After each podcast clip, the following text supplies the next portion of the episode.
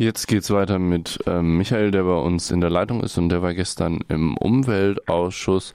Nicht im ganzen Umweltausschuss habe ich gehört, sondern erst ein paar Minuten später im alten Rathaus der Stadt Freiburg.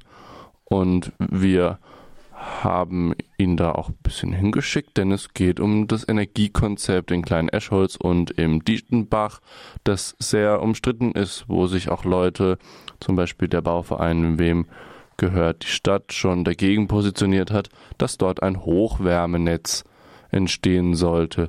Was wurde denn verhandelt? Kommt es jetzt zu dem Hochwärmenetz?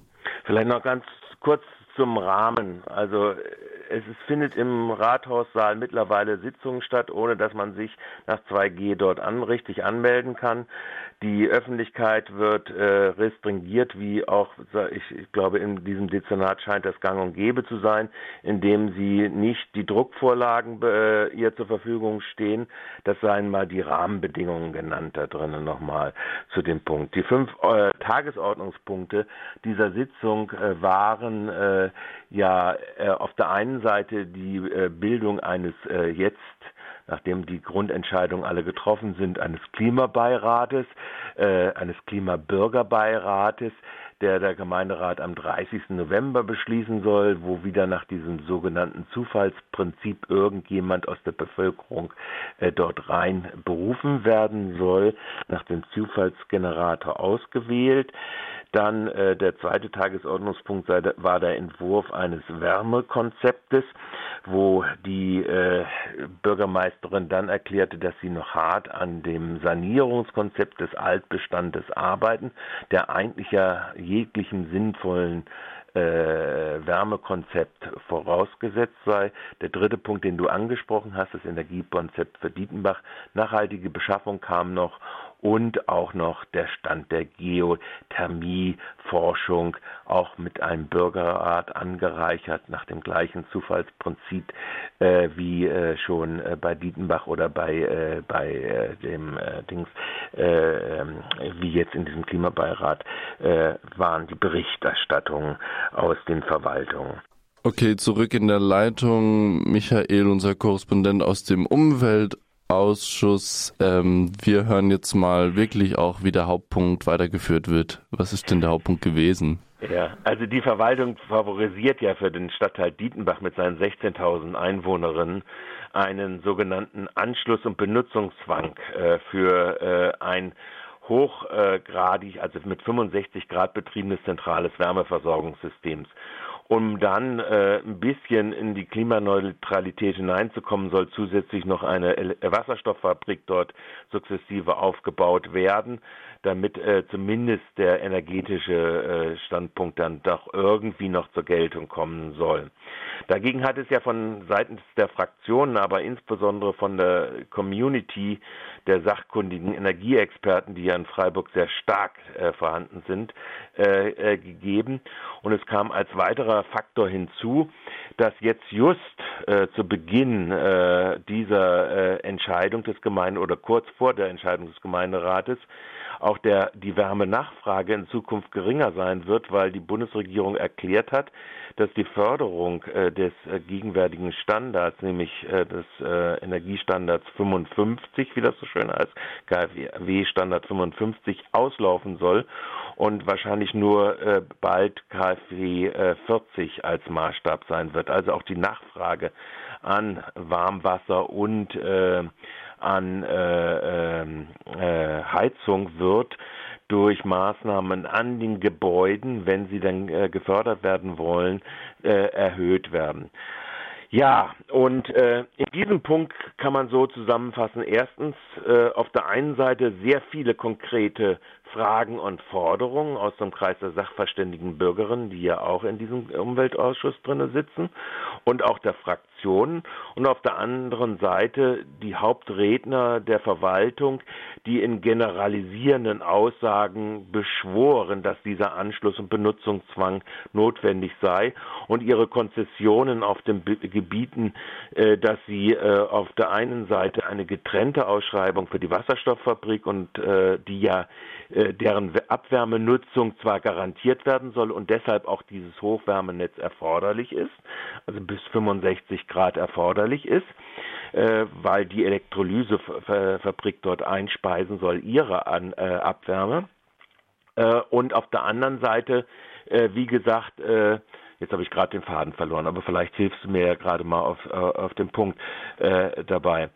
Ja, äh, sie wollen, das kann man auch noch mal dazu sagen, gleichzeitig eine Preisgarantie für die Bewohnerinnen geben, weil die werden ja die Gelackmeierten ge, ge dieses Anschluss- und Benutzungszwanges und des Verbots, dass sie auf ihren Grund, auf den Grundstücken, wo die Gebäude stehen, dann Luft-Wärmepumpen machen äh, mit der Grundwassernutzung. Ein Faktor, der 87 Prozent äh, des äh, Wärmebedarfs äh, dieses äh, Stadtteils sowieso schon mal abdecken würde. Ähm, Sie äh, bieten dann an, dass es eine Preisgarantie geben soll äh, auf dem Preisniveau von Rieselfeld und Vauban, äh, wo da allerdings, ich wohne ja im äh, Rieselfeld, es klar ist, dir nützt da gar nichts groß zu sparen, weil die Arbeitspreise eben halt äh, zwar dann äh, äh, der, der geringere Faktor sind, aber der Grundfaktor ist eben halt sehr hoch. Und äh, den musst du dann halt immer äh, bezahlen, weil du musst ja die Reinvestitionskosten des, äh, des Hochwärmenetzes äh, wieder bezahlen. Und wenn du ben, mit Anschluss und Benutzungszwang gezwungen bist, äh, zahlst du eben halt alles andere dann auf eigene Rechnung. Ja, das ist also im Prinzip die Situation. Die Fragen waren da, sie sind generalisierend beantwortet worden. Der Gutachter verstieg sich gar zu der Auffassung, angesichts der Tatsache, dass im Moment der Strommix ja nun äh, eher auf Braunkohle und äh, Steinkohle äh, funktioniert und nicht auf erneuerbaren Energien, dass ja die Aufgabe der Dekarbonisierung des Stroms ja sowieso anstehe. Er behauptete auch, dass der Wärmenachfrage gar nicht so sehr geringer werde, weil ja das Warmwasser was man ja auch decken könnte, zum Beispiel mit äh, Solarthermie, und vorschreiben könnte in den Bauvorschriften für den Stadtteil. All dies äh, waren doch sehr pauschalisierende Aussagen ohne jegliche Unterfütterung. Die Gemeinderäte sagten, sie wollen bis zum nächsten Woche doch nochmal ihre Fragen beantwortet haben, aber die Einlassung, die die Gemeinderäte machten, insbesondere die Vorgabe, die zum Beispiel die grüne Fraktion, die Stadträtin Schwer dann gemacht hatten, war äh, in die Richtung hinein, für sie, über, sie seien überfordert mit der Entscheidung, ob nun ein Niedrigtemperaturwärmenetz oder ein 65 Grad, bis zu 65 Grad Wärmenetz das Entscheidende äh, sein. Wenn man aber dann so in die Runde guckte, dann sah man, dass die CDU nach wie vor äh, für das Hochwärmenetz ist, dass Juppie immer äh, gleich den Kopf äh, nickte, ganz eifrig, äh, wenn es um den Wasserstoff ging, auch wenn er jetzt bis heute nicht äh, mit zertifizierten belegbar wäre, also zertifizierten Ökostrom belegbar wäre. Äh, nun ja, also ich denke, diese Entscheidungsfindung wird in diese Richtung am 30.11. geben weil wenn man ausschließt die Frage, dass man das politisch entscheidet, was man denn befürwortet und auch die nächsten Schritte dann macht, nämlich in den Baunutzungs- oder den Bauvorschriften auch sagt, für diesen größten Stadtteil, der dann in den nächsten 20 bis 100 Jahren an dieses Netz gebunden sein wird, äh, wie wir das ja auch aus Landwasser, wie wir das aus Weingarten und so weiter kennen, dann wird man, äh, wird es wahrscheinlich äh, auf das hinauslaufen, auf nämlich dieses teurere, für die Nutzerin teurere Wärmenetz. Eine Anmerkung von mir noch am Rande dazu. Äh, es fehlt jegliche Berechnung, jegliche Berechnung dessen aus der Perspektive nicht einer Gesamtwirtschaftlichkeitsrechnung, sondern auch aus der Perspektive einer Mieterinnennutzung. Es kann ja durchaus sein, dass es für Mieterinnen sehr wohl nützlicher sein kann, wenn ihr Gebäudeeigentümer, der an sie vermietet, selbst äh, mit äh, einer äh, dezentralen äh, Luftwärmepumpe im Grundwasser die äh, Stroh äh, und Solarzellen die Wärmeversorgung und die Stromversorgung macht. und das könnte sehr wohl nützlicher sein für sie. Und wir sind zurück mit der dritten Folge Michel am Telefon. ja, du möchtest noch gerne was sagen zu meinem Kommentar, dass sich der Konflikt zwischen zentral und dezentral aus, ja, ausübt. Da bist du nicht so meiner Meinung. Nein, da bin ich nicht deiner Meinung. Ich denke, man wird, äh, äh, um die Abwärmenutzung in das Wärmenetz reinzubringen, wird man äh, sicherlich machen müssen. Es dreht sich tatsächlich äh, hauptsächlich um die Frage, macht man ein 65 Grad Wärmenetz oder macht man ein äh, Niedrigtemperatur-Wärmenetz? Um die Frage dreht sich das hauptsächlich.